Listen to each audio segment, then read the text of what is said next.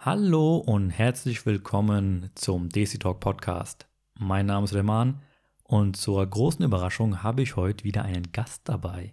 Bitte stell dich vor. Ja, hallo, ich bin schon wieder Hina. Tada! hallo Idawadi, Dankeschön, ja. dass du wieder dabei bist. Ja, hallo zusammen. Ähm, ja, das hat so viel Spaß gemacht, dass wir jetzt einfach weitermachen. Genau, aber bevor wir weitermachen, wollten wir beide euch noch, äh, euch noch, sage ich euch, euch allen, ähm, noch was sagen, besser gesagt, etwas loswerden.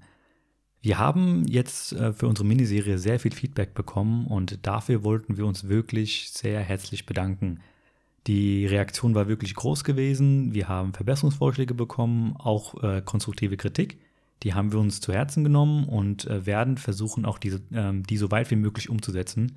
Nur hier allgemein die Info, denkt nur bitte daran, wir sind keine Profis, wir machen das äh, zum Spaß, ähm, also als Hobby. Und äh, wenn es da mal ein bisschen Audioprobleme geben sollte, dann verzeiht uns das einfach. Einen Kritikpunkt würde ich aber gerne nochmal aufgreifen wollen. Also ihr könnt ja grundsätzlich den Podcast schlecht finden, meine Visage auf YouTube halt nicht ansprechen oder meine Stimme nicht so toll finden. Ist vollkommen in Ordnung, kann ich respektieren und akzeptieren.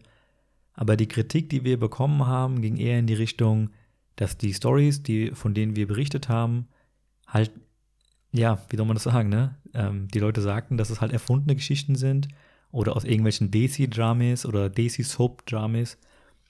Und ich weiß nicht, vielleicht liegt es daran, dass einige Leute sich selber in den Episoden wiederfinden und einfach verleugnen oder die, die Tatsachen verleugnen, dass man zum Beispiel der Frau alles verbietet, dass man die volle Kontrolle über das Eheleben haben möchte oder so Sprüche bringt wie, keine Ahnung, der einzige Bereich, wo du dich aufhalten darfst, ist die Küche, das Schlafzimmer und das Wohnzimmer. Und ich meine, wenn das euer Verständnis von einer Ehe und Liebe ist und wenn ihr so erzogen worden seid, auch da sage ich, alles okay. Aber Leute, scheißt mir nicht auf den Teller und verkauft es als Kaviar. Für mich ist es einfach nur gesunder Menschenverstand, dass man mit einer Person, die man liebt und geheiratet hat, mit Respekt und Anstand umgeht und besser gesagt behandelt. Also versteht mich nicht falsch, konstruktive Kritik ist viel wert, aber solche Aussagen wie, dass wir Stories erfinden, das ist genau der Grund, warum viele Leute sich nicht trauen, diese Dinge anzusprechen und einfach lieber schweigen, anstatt das auszusprechen, was denen wehtut. Und ich glaube nicht, dass das förderlich ist und dass es Probleme löst. Das verursacht nur mehr Probleme. Also das Feedback insgesamt ist wirklich fast ausschließlich positiv. Es gibt wirklich kaum negative Stimmen. Aber die, die es gibt, die müssen auch Gehör finden und deshalb gehen wir auch an dieser Stelle kurz drauf ein. Also Mani, bei dir ist eher so, du bist ähm, da emotional einfach mehr drin, weil du auch das Feedback bekommst und dir die Zuschauer auch ihre Lebensgeschichten anvertrauen. Ähm, ein anderer Kritikpunkt, ähm, außer das, was du jetzt erwähnt hast, dass wir diese Geschichten erfinden, ist, dass wir hier Religionskritik betreiben. Also wir könnten jetzt ganz viele Gründe nennen, warum das, was wir tun, nicht religionskritisch ist äh, oder religionskritisch aufgefasst werden kann. Aber ich nenne hier nur einen und gleichzeitig auch den wichtigsten Grund. Wir haben einfach viel zu wenig Ahnung davon, um ernsthafte Religionskritik zu betreiben. Da muss ich ähm, einige enttäuschen und oder ich kann äh, andere beruhigen, je nachdem, wie man es nimmt. Ähm, wenn wir von Kritik sprechen wollen, dann kann man wirklich nur sagen, dass wir gesellschaftskritisch sind und mit Sicherheit nicht religionskritisch. So, ich glaube, wir haben dazu genug gesagt und starten direkt jetzt mit der nächsten oder neuen Episode. Wir wollen ja heute über das Thema Schwiegerfamilie reden und äh, haben diesen Podcast jetzt in drei verschiedene Segmente aufgeteilt. Das erste wäre das Zusammenleben, das zweite die Konflikte, also aus der Sicht der Schwiegerfamilie und äh, des Paars selbst, also Schwiegertochter und Schwiegersohn. Und als drittes gibt es noch Denkanstöße zur Verbesserung eines Zusammenlebens. Für die Leute, die sich fragen, warum wir dieses Thema zu einem Thema gemacht haben, ist eigentlich ganz einfach. Also in unserem DC-Kulturkreis ist es ja so, dass wir sehr viele Berührungspunkte mit der Familie haben. Das heißt, in der Regel ist es so, dass wir uns sehr oft sehen, sei es auf Geburtstagen, Hochzeiten oder anderen kulturellen Veranstaltungen. Und aus diesem Grund gibt es halt viele Berührungspunkte mit der Familie. Und da dieser Punkt einmal bei uns sehr groß geschrieben wird, führt es unweigerlich dazu, dass es auch zu Konflikten kommt. Das Thema ähm, Schwiegerfamilie ist in unserem Kulturkreis äh, sehr explosiv, würde ich schon sagen. Das Wort allein ist schon negativ behaftet und wird als Minenfeld gesehen. Ähm, wir müssen uns die Frage stellen, warum ist das so und was könnten wir bzw. jeder einzelne von uns daran ändern? Also wir fangen mit dem Zusammenleben an. Ich denke, aus dem zum Teil unfreiwilligen Zusammenleben resultieren viele Konflikte. A mit den Schwiegereltern und B zwischen dem Ehepaar selbst. Und da fragt man sich natürlich, warum leben überhaupt verheiratete Paare bei den Eltern? Und ähm, auf die Gründe, warum das so ist, gehen wir jetzt näher drauf ein. Manni, soll ich anfangen? Ja, kannst du machen. Ich habe keine Schwiegereltern, ich habe auch keinen Ring am Finger. Also von daher, bitte, ja. the stage is yours. Okay. Also da gibt es ähm, die Söhne, die sich ihren Eltern gegenüber verpflichtet fühlen, sich im Alter um sie zu kümmern, in Anführungszeichen. Und deshalb von Anfang an im Elternhaus bleiben, obwohl zu dem Zeitpunkt der Heirat die Eltern nicht besonders alt sind. Und ich sage aber bewusst in Anführungszeichen kümmern, weil wir das Wort nochmal näher definieren müssen. Was bedeutet überhaupt kümmern? Was versteht man darunter? Der zweite Grund wäre, ähm, dass Eltern bereits krank sind, eine besondere Pflege brauchen, Aufmerksamkeit brauchen und noch Zeit benötigen. Und dann wollen die Söhne nicht ähm, hin und her pendeln müssen zwischen der Wohnung der Eltern und ihrer eigenen und deshalb entscheiden sie sich, ähm, bei den Eltern zu bleiben. Ein weiterer Grund wäre, wenn Mütter verwitwet oder geschieden sind. In diesem Fall fühlen sich die Söhne auch gegenüber ihrer Mutter verpflichtet, da der Mann im Haus einfach fehlt und sie diese Rolle einnehmen. Gegeben, gegebenenfalls sind sie auch der Alleinverdiener der gesamten Familie und versorgen diese. Der nächste Grund ist der finanzielle Grund. Ähm, das Paar kann sich keine eigene Wohnung leisten, wollen aber heiraten und zusammenleben. Und deshalb gehen sie den Kompromiss ein, ähm, ins Elternhaus zu ziehen, beziehungsweise die Eltern ermöglichen ihnen das. Dann gibt es noch Eltern, die ganz klar den Wunsch äußern, dass ihr Sohn mit seiner Frau bei ihnen einzieht. In manchen Familien ist es sogar so, dass sie das erwarten und einfordern. Ein anderer Grund wäre, dass der Sohn sich äh, für unersetzbar hält, dass er denkt, ohne mich würde die, Familie vor die Hunde gehen, ich muss jeden Konflikt lösen, ich muss jede Entscheidung treffen, weil andere es vermeintlich nicht können und muss äh, meiner Familie eine Richtung vorgeben, die ich für richtig halte. Dieser Typ Mann, ähm, er nennt sich dann nach der Heirat zum Patriarch der Familie und löst dann quasi den eigenen Vater ab. Der letzte Grund wäre der gesellschaftliche Druck, der herrscht, weil die Familie, die Verwandten, die Bekannten, allgemein die Gesellschaft das erwartet von diesem jungen Mann. Gemäß dem Motto, deine Eltern haben sich um dich gekümmert und jetzt äh, musst du dich um sie kümmern. Okay, aber das waren jetzt einige Punkte, die du aufgelistet hast. Ich würde sagen, wollen wir mal die einzelnen durchsprechen? Ja, wenn du Fragen hast, dann leg los. Okay, also direkt zu Punkt 1. Du hast das Thema Kümmern erwähnt. Was meinst du damit genau? Genau, also kümmern bedeutet nicht, dass man sich nur kümmern kann, wenn man ähm, zu Hause lebt. Äh, kümmern bedeutet wirklich äh, sowohl emotional äh, sich um die Eltern kümmern, wie es ihnen geht, danach fragen, ähm, wie ist der emotionale Zustand, aber auch ähm, physikalisch äh, bedeutet, wenn ich Termine habe, dass ich anwesend bin bei Arztterminen, ähm, ihr Papierkram erledige und so weiter und so fort, das, was sie nicht können. Das bedeutet für mich kümmern und das muss nicht unmittelbar äh, damit zusammenhängen, dass man zusammen lebt.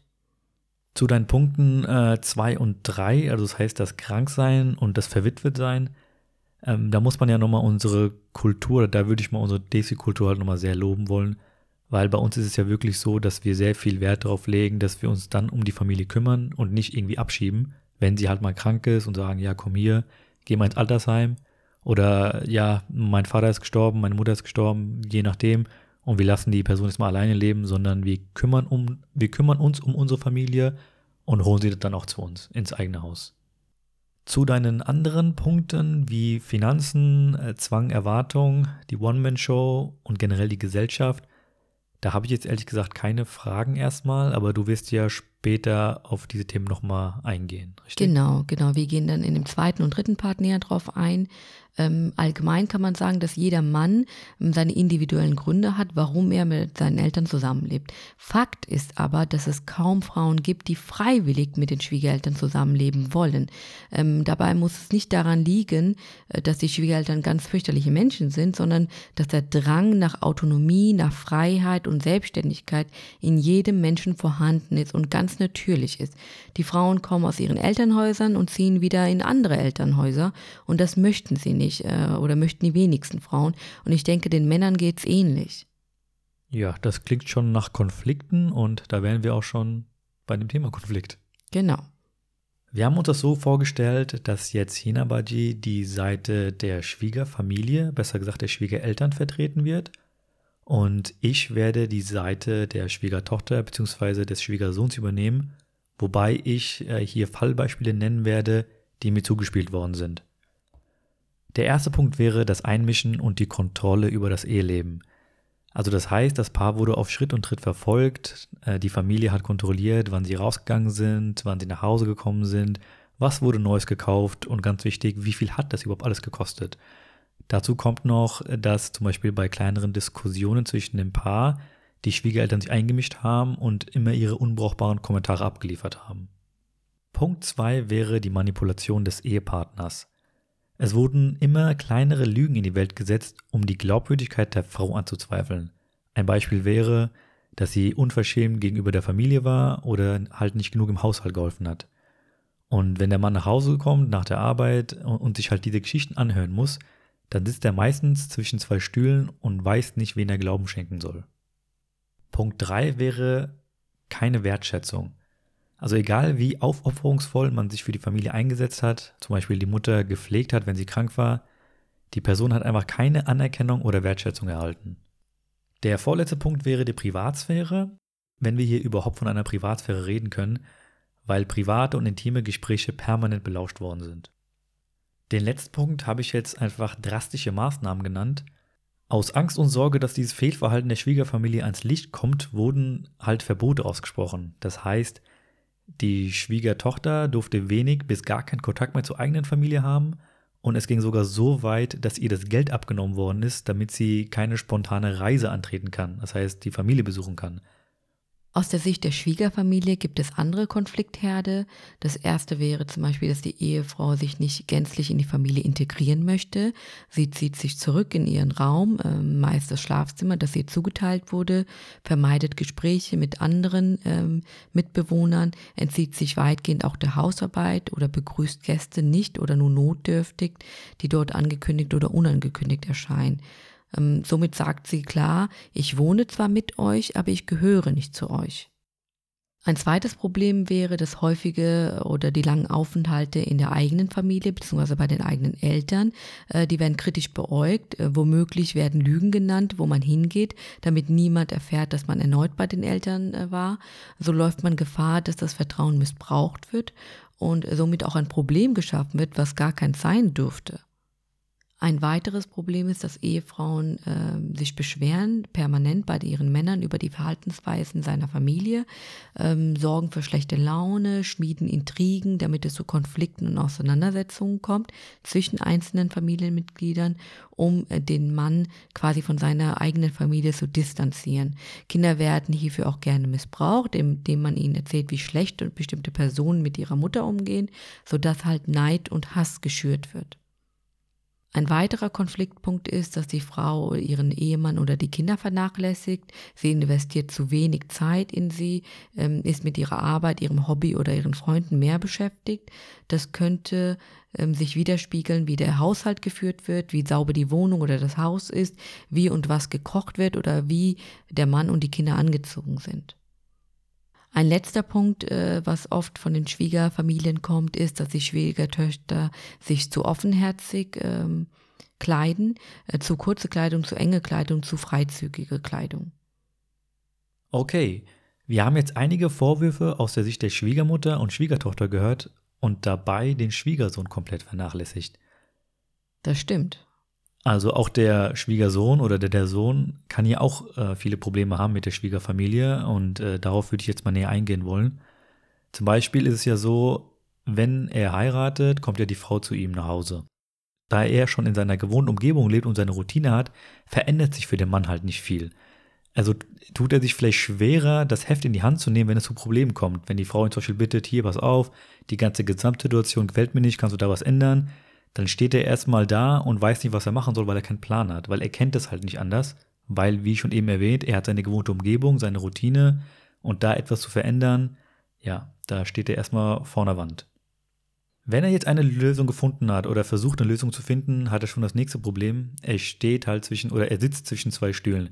Er muss versuchen, das Gleichgewicht zwischen der Familie und der Frau zu schaffen, was aber nicht hundertprozentig sofort möglich ist, weil er hat halt einen enormen Druck und kann gefühlt eigentlich nur verlieren.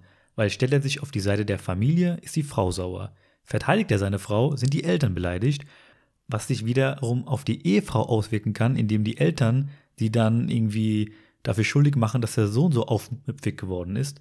Und das führt halt wieder zu neuen Problemen. Ein weiteres Problem wäre die Involvierung in Probleme seiner eigenen Schwiegerfamilie. Das heißt, er soll sich in bestimmten Streitigkeiten oder, oder bei Streitigkeiten positionieren, obwohl er das eigentlich gar nicht möchte, weil er kein Teil dieser Familie ist oder des Problems ist, aber es wird erwartet, dass er bei, einem, bei einem Streit zum Beispiel sich positionieren muss. Der letzte Punkt wäre die hohe Erwartungshaltung der Schwiegereltern, die sich nicht mit den Wünschen der Tochter vereinbaren lassen. Das heißt, also es gibt halt viele Familien, die halt denken, dass wenn man äh, viel unterwegs ist, viel am Reisen ist, äh, äh, der, der Tochter teure Geschenke macht, besser gesagt viel materielle Dinge anbietet, dass das ein Beweis dafür ist, dass man die Tochter oder die Frau halt gut behandelt. Und ähm, wenn man das nicht tut, dann ist man ein schlechter Ehemann und man kann, man kann nicht für die Frau sorgen. So, wir haben jetzt wirklich viele, viele Minuten über viel Zündstoff hier geredet, wo es zu Konflikten und Problemen äh, zwischen der Schwiegerfamilie und dem Paar ähm, entstehen kann. Und äh, Hinabadi hat jetzt einige Denkanstöße für euch, wie man eventuell diese ganzen Konflikte entschärfen kann. Also bevor wir zu den Denkanstößen kommen, würde ich nochmal gerne einen Satz loswerden. Und zwar ähm, ist eine ehrliche Auseinandersetzung mit den Beweggründen sehr wichtig, um eine Verbesserung zu bewirken. In erster Linie für sich selbst eine Verbesserung zu schaffen und anschließend dadurch auch eine Verbesserung für die Familie zu bewirken. Und äh, da haben wir keine Lösung parat oder so, aber wir können Denkanstöße geben, ähm, die man sich immer wieder in Erinnerung rufen muss, wenn man in so eine Situation kommt. Der erste Punkt wäre räumliche Enge, die verursacht halt viele Konflikte. Wenn man zum Beispiel gesund ist als Elternteil, berufstätig ist, ein eigenes soziales Leben hat, womöglich auch noch unverheiratete oder minderjährige Kinder hat, darüber hinaus in einer Wohnung lebt, muss man eigentlich von selbst sagen, dass man nicht möchte, dass der Sohn mit seiner Frau da einzieht. Ähm, zum einen, um die eigene Privatsphäre zu schützen, aber auch zum anderen dem Paar die Möglichkeit zu geben, ähm, ein eigenes Leben aufzubauen. Der nächste Punkt wäre, dass jede Frau und jeder Mann sich folgende Gedanken ins Gedächtnis rufen muss. Irgendwann bin ich die Schwiegermutter und ich der Schwiegervater. Und es ist naiv zu glauben, dass man alles viel besser machen würde als sie. Der Mensch handelt oft nach dem Handlungsmuster, was er seit eh und je kennt, ob bewusst oder unbewusst. Und wenn man etwas be besser machen will, ähm, bedeutet das auch äh, viel Selbstreflexion zu betreiben. Und da muss man viel an sich selbst arbeiten. Auch die Erwartungshaltung muss reduziert werden. Eine angeheiratete Frau kann nicht die Familie oder den Sohn retten oder eine bereits kaputte Familie wieder zusammenführen. Genauso wenig muss die Schwiegerfamilie alles gutheißen, was die Schwiegertochter tut und sie über alle Maßen loben, äh, weil das äh, die Schwiegertochter von ihnen erwartet. Welche Art von Erwartungshaltung, von, also von was reden wir da? Wenn zum Beispiel die Frau etwas für die Schwiegerfamilie getan hat, ähm, ähm, sich um irgendjemand gekümmert hat oder sich besonders eingesetzt hat bei einer äh, Hochzeit, dann ähm, erwartet sie eventuell, dass sie über äh, alle Maßen gelobt wird und ähm, das muss nicht unbedingt kommen von der Schwiegerfamilie. Und was meintest du mit dem Sohn retten? Ich meinte damit, dass wenn ähm, der Sohn bestimmte negative Eigenschaften hat, die den Eltern missfallen, zum Beispiel ähm, rauchen oder trinken oder irgendwie generell faul sein, dann ähm, kann das nicht sein, dass allein durch die Anwesenheit der Frau ähm, der Sohn äh, quasi gerettet wird, äh, sich verbessert und äh, seine negativen Eigenschaften ablegt. Achso, verstehe. Das heißt, die Frau die Lösung für alles. Genau. Okay. Ein weiterer Denkanstoß wäre, dass ähm, wir unsere Kinder weder als Besitz noch als unsere Altersvorsorge sehen. Wir müssen uns ein eigenes soziales Leben aufbauen, sowohl finanziell als auch emotional von unseren Kindern unabhängig machen. Denn sonst sehen die erwachsenen Kinder ihre Eltern als Belastung. Im Idealfall ähm, sehen die Kinder ihre Eltern eher als Bereicherung für ihr Leben, als Unterstützung, als Anker und möchten, ähm, dass sie ein Teil ihres Lebens sind. Ähm, und im Alter möchten sie auch ihnen etwas zurückgeben von der Liebe und von der Fürsorge, die sie in ihrer Kindheit erfahren haben. Und äh, um das zu erreichen, müssen auch Opfer gebracht werden. In dem Fall die Kinder auch mal gehen zu lassen, nicht zu klammern, ihnen den Raum zu geben, sich auszuprobieren und sich zu finden. Und ähm, der Prozess ist mit Sicherheit schmerzhaft, ähm, aber er könnte zum gewünschten Erfolg führen.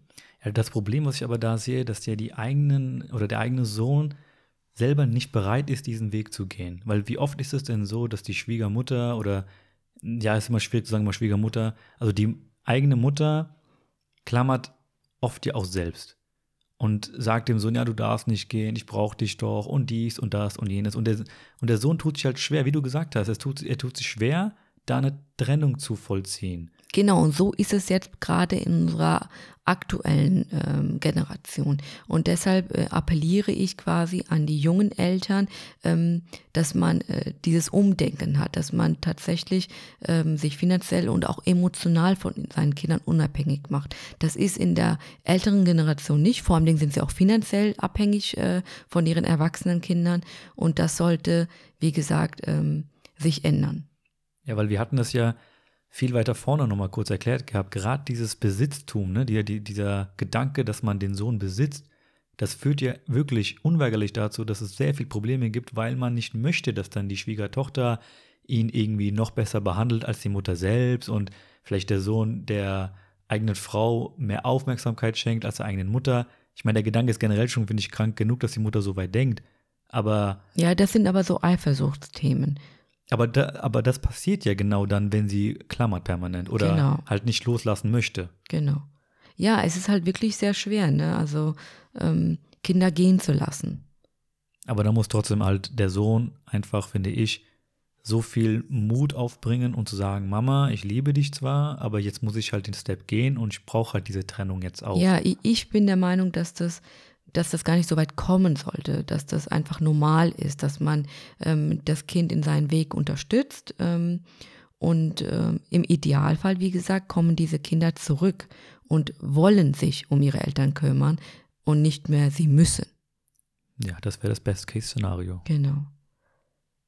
Wenn man dann eine gewisse Verantwortung gegenüber den Eltern empfindet, dann muss man sich auch selbst darum kümmern und nicht den Partner dann diese Aufgabe überlassen. Sprich, ich bin arbeiten, bitte begleite du mal meine Eltern zum Arzt oder kümmer du dich mal um dies und jenes, ruf du mal da an ähm, oder frag sie mal, wie es ihnen geht, ich erfahre das dann über dich. Ähm, es ist auch ein Irrglaube, wenn man denkt, das habe ich ja vorher auch schon gesagt, dass man sich nur kümmern kann, äh, wenn Eltern, wenn man mit den Eltern zusammenlebt. Also wenn sich quasi jeder um seine eigenen Eltern kümmern müsste, dann gäbe es auch weniger Konflikte.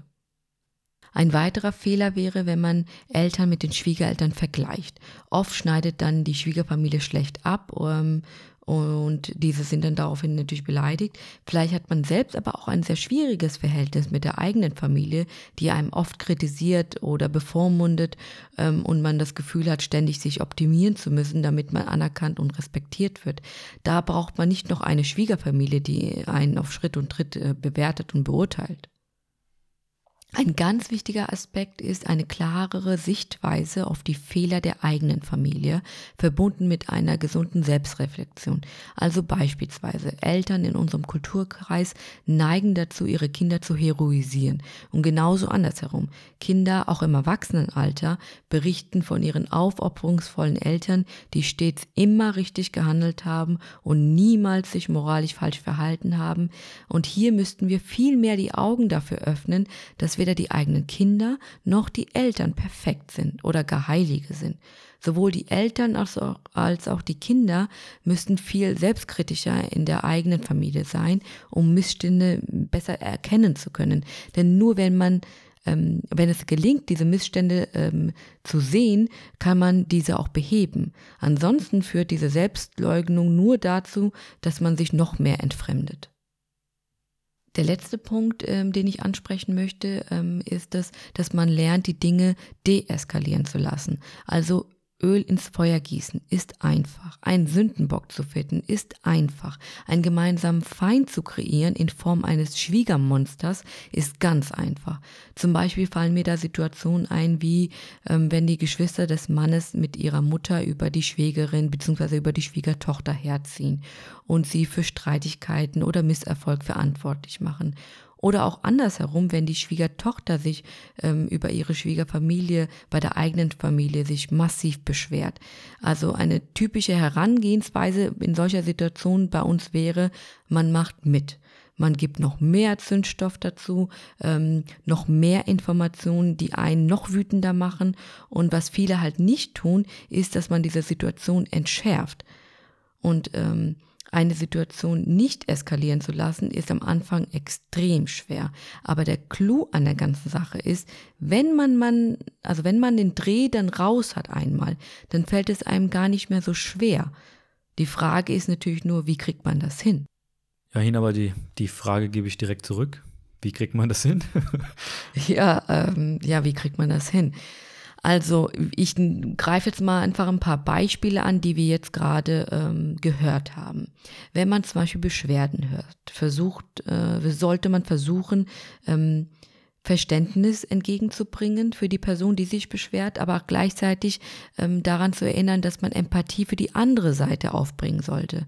Also nehmen wir das Beispiel von den Geschwistern, die mit ihrer Mutter über die Frau herziehen.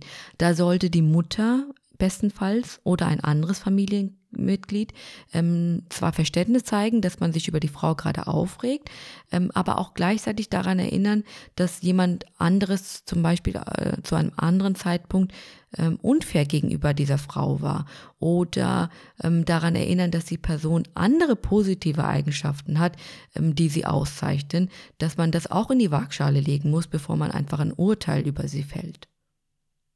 Ein zweiter äh, Aspekt ist, dass Mann und Frau sich gegenseitig loyal sein müssen. Das können sie auch, wenn sie unterschiedlicher Meinung sind. Es darf halt nicht sein, dass der Mann der Frau nur noch nach dem Mund redet, aber in seiner Familie oder bei Freunden ähm, über sie jammert äh, bzw. klagt. Und gleichzeitig darf die Frau auch nicht äh, bedingungslosen Gehorsam einfordern oder eifersüchtig sein, wenn der Mann mit seiner Familie Zeit verbringen möchte. Also Mann und Frau müssen sich immer wieder daran erinnern, dass sie trotz unterschiedlicher Meinung doch ein Paar sind, ein Team sind, eine Einheit sind und so auch auftreten müssen gegenüber anderen. Ja, aber das fällt ja halt schwer, oder gerade, wir hatten ja die Beispiele vorhin. Wie, wie kann man das denn überhaupt dann wirklich stemmen, wenn man bei der Schwiegerfamilie lebt und der Mann in seiner eigenen Umgebung, in seiner eigenen Routine lebt und das halt nicht sehen möchte oder nee, sehen möchte wäre jetzt wieder ein Vorwurf, sondern nicht sehen kann. Ja, da appelliere ich ja quasi an den Mann, diese Selbstreflexion äh, zu betreiben, ähm, mal einen Schritt zurückzugehen oder quasi von oben das Ganze zu betrachten. Und im Endeffekt weiß ja jeder, wie seine Eltern sind und weiß auch jeder, wie sein Kind ist. Ähm, dass man das eingesteht, dass man der Frau sagt, ja, du hast vielleicht recht, ähm, aber ähm, wir müssen an andere Dinge denken oder äh, versuchen, Lösungen zu finden. Also immer lösungsorientiert zu denken. Deshalb meinte ich auch dieses Gleichgewicht zwischen Empathie, ähm, aber auch Verständnis. Also Empathie für die andere Seite, aber auch gleichzeitig Verständnis aufbringen, dass man sich einfach darüber aufregt. Das reicht ja manchmal einfach auch schon, dass der Mann eingesteht, ja, du hast recht, die sind halt so, ähm, ich kann deine Gefühle verstehen. Und das nimmt schon sehr viel Zündstoff raus. Also wäre es aber auch eine Lösung, wenn man sagt, dass man die Probleme, die jetzt da gerade herrschen, nicht direkt vor der Familie klärt, sondern eher unter vier Augen. Das würde, glaube ich, auch viel ausmachen, oder? Also wie, wie siehst du das? Also für mich ist es so, wenn ich das jetzt mal als fiktives Beispiel sehe, mir würde es einfacher fallen, meine Frau zur Seite zu nehmen und zu sagen, hey, okay, wir klären das unter vier Augen jetzt, das Problem, anstatt in der großen Runde mit der Familie das anzusprechen. Ja, das auf keinen Fall. Also es kommt immer darauf an, welcher Konflikt herrscht. Ne? Äh, ist das ein großer Konflikt, muss natürlich ein Gespräch geführt werden. Aber sind das nur so Kleinigkeiten, dann geht es eigentlich auch der Frau oft darum, dass man das sieht, dass man das anerkennt, dass man sich eingesteht, dass dieses Problem da ist oder dass ähm, ja, äh, man sich einfach über bestimmte Dinge aufregen darf. Okay, verstanden. Ein weiterer Fehler, der oft gemacht wird, ist, dass man die Schwiegertochter bei privaten Angelegenheiten ausschließt oder bewusst etwas verheimlicht. Ähm, ich finde, ganz schlimm ist es, wenn die Frau im selben Haus wohnt. Ähm, sie wird dann dadurch einfach degradiert oder wird dann Familienmitglied zweiter Klasse, wenn ihr bewusst Informationen unterschlagen werden.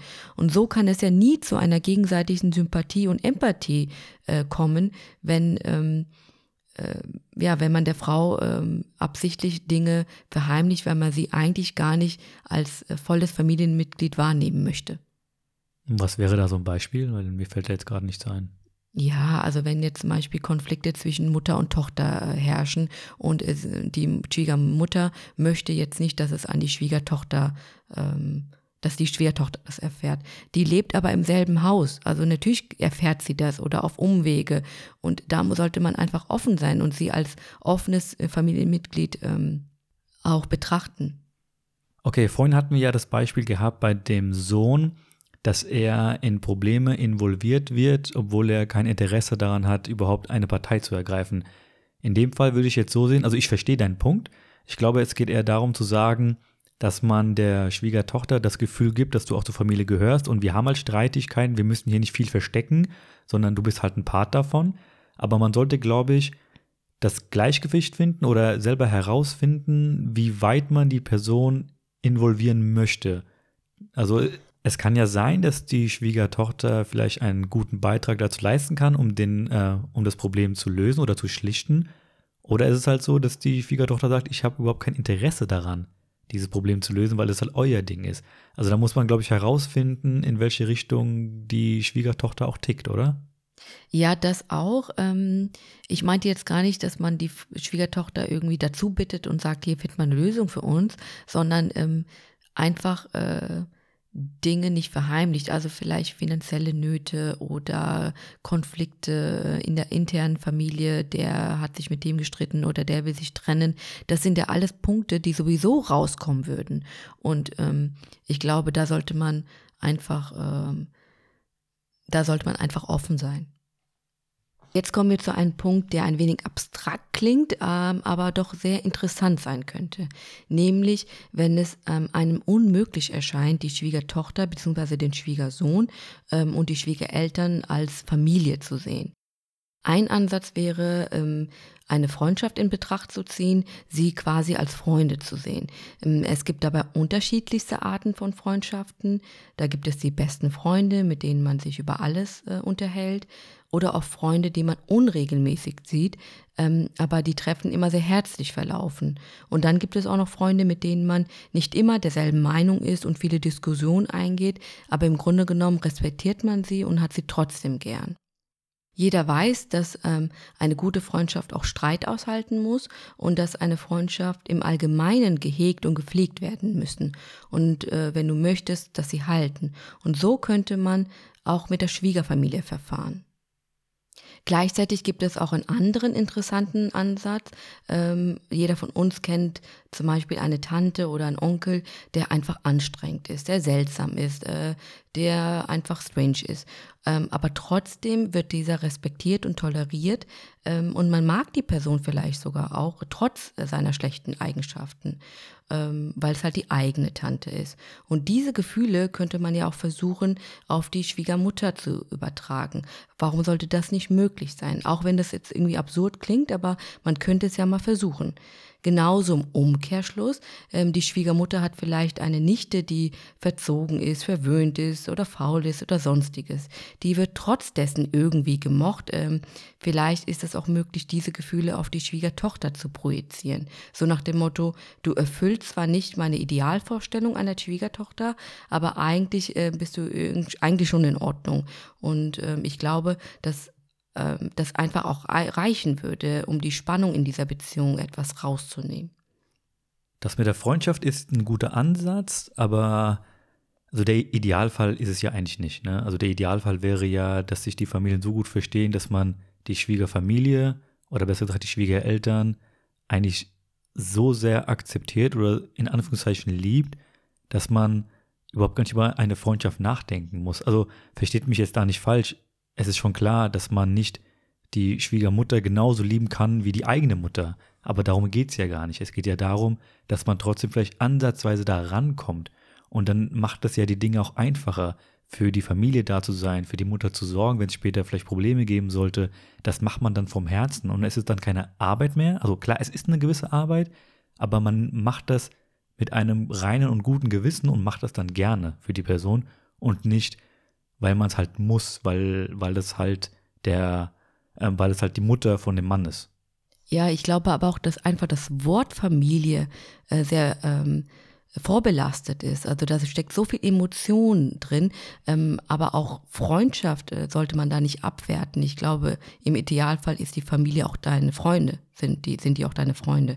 Und ähm, wenn man diesen Abstand vielleicht braucht und sagen, sagt, äh, mit denen komme ich, also mit denen habe ich so wenig gemeint, dann sollte man einfach auf die Schiene vielleicht verfahren.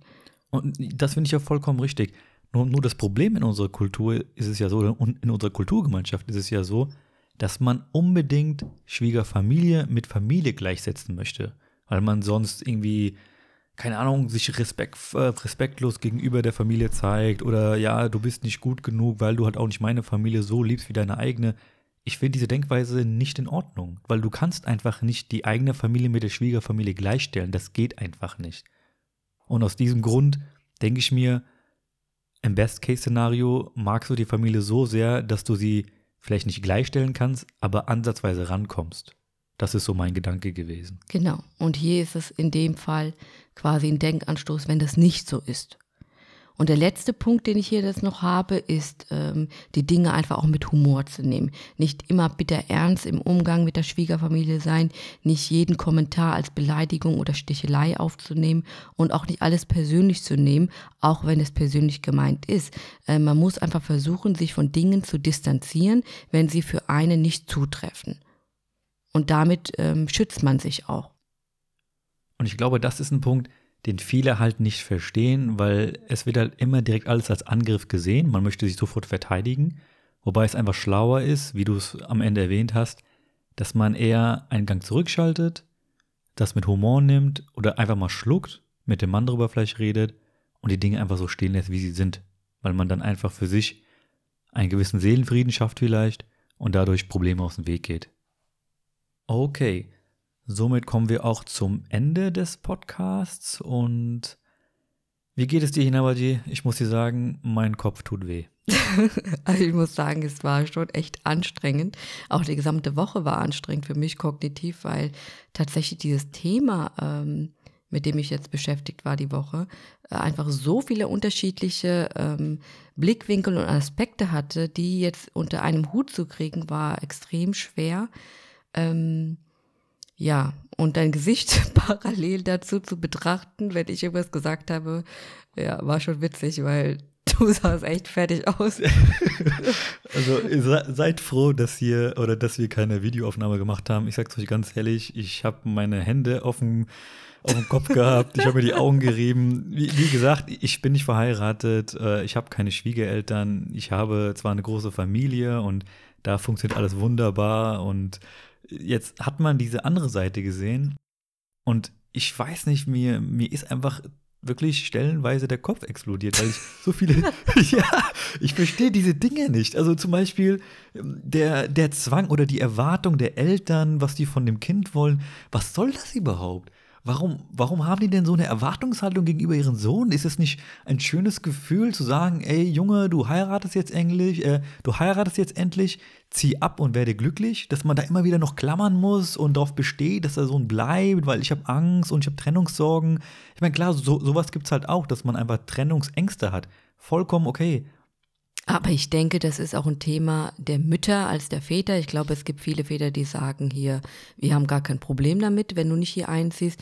Ähm, das sind eher die Mütter und ähm, da ist auch ein Generationswandel da, klar, ja, weil die, äh, die heutigen Mütter sind, viele von denen sind berufstätig und ähm, Klammern zwar bestimmt auch, ich bin auch so eine Klammermama, ähm, mal schauen, wie es bei mir dann sein wird äh, in keine Ahnung wie vielen Jahren, aber ähm, dass man sich immer wieder ins Gedächtnis ruft, das ist wichtig, ja, dass diese Kinder nicht unser Besitz sind, dass sie ähm, Individuen sind, ähm, dass sie zwar äh, von uns kommen, ähm, aber doch ihr eigenes Leben haben. Ja, aber was ist denn mit dieser One-Man-Show, die wir vorhin hatten? Ne? Der, der Typ, der meint, der muss jetzt, weil er verheiratet ist, äh, die Rolle des äh, Häuptlings übernehmen, obwohl er selber nicht mal geschafft hat, eine eigene Wohnung zu haben. Also er, er zieht im Endeffekt wieder zurück in die Familie, er spielt sich als Oberhaupt auf, hat es aber nicht geschafft, seine eigene kleine Familie irgendwie, keine Ahnung, zu versorgen oder eine Wohnung zu zahlen oder was auch immer, zieht dann da ein ähm, löst sozusagen. Ja, oder bleibt halt da wohnen. Ne? Oder bleibt halt da wohnen ja. Und löst halt im Endeffekt äh, den Vater ab, ganz blöd gesagt, und spielt jetzt als der Mann auf, der das Sagen hat. Also ich, ich verstehe vielleicht einfach diese Menschen nicht, vielleicht habe ich einfach eine andere Ansicht der Dinge. Weil wenn ich sowas höre, denke ich mir eher, dass diese Person äh, sich mal beraten lassen sollte, was vielleicht da oben kaputt ist im Kopf. Ja, das ich kann dazu, was soll ich dazu sagen? Also es ist. Ähm, du brauchst ja nichts sagen. Das, das, das, sind nur, das sind nur meine Ansichten. Ich meine, die Sachen. Es gibt halt die unterschiedlichsten Ansichten und dieser Typ Mann, den gibt es halt auch. Das wollte ich halt damit sagen, dass dieser auch existiert. Äh, genauso wie der äh, Mann, der sich nicht durchsetzen kann und äh, ähm, sagen kann, ich möchte jetzt aber hier nicht bleiben. Oder ich möchte es anders machen. Ich glaube, mein, mein Gedanke grundsätzlich bei diesem Thema ist, dass es, glaube ich, viel einfacher sein könnte, wenn sich die Leute irgendwie arrangieren würden und nicht jedes Problem groß machen oder Probleme schaffen, obwohl keine Probleme da sind, sich wichtiger stellen, als sie sind und äh, keine Ahnung, wie gesagt, Dinge aufpushen, die man gar nicht aufpushen muss. Genau, so ist es auch. Also man das, dieses, wie ich schon am Anfang gesagt habe, dieses Thema kann ein Minenfeld sein, muss es aber nicht, ja. Und, und deshalb das große Überthema äh, Deeskalation. Und nochmal hier zu erwähnen, wie gesagt, es gibt natürlich viele, viele, viele gute Beispiele. Mein Kopf ist gerade explodiert, weil es halt bei uns anders abgelaufen ist. Deshalb äh, war ich auch eher so der Zuhörer, habe meine Fragen gestellt und habe ganz interessant Hinabadi zugehört was es alles so geben kann in unserer verrückten Desi-Kultur. Ja, ich denke aber auch, dass es dass viele Themen drin waren, die nicht nur für die Desis ähm, äh, gelten, sondern auch grundsätzlich in jedem Land, in jedem Kulturkreis aufkommen. Und bei uns, wie gesagt, äh, nochmal spezialisiert auf Zusammenleben und äh, ja, diese Dinge, die haben wir ja angesprochen. Ich hoffe, das hat euch was gebracht. Und ich bin gespannt, wie das Feedback sein wird. Theke, ich bin jetzt fertig erstmal für heute und ähm, kann nur noch sagen, dass wir schon weitere ein, zwei Podcasts geplant haben. Die Themen werde ich jetzt aber nicht nennen, weil wir die noch äh, etwas vorbereiten müssen. Aber es werden noch ein, zwei Folgen. Genau. In diesem Sinne sage ich jetzt äh, auf Wiedersehen. Oder Hinabadi, kannst du dich zuerst verabschieden? Ja, Rudafis, auf Wiedersehen und bye bye.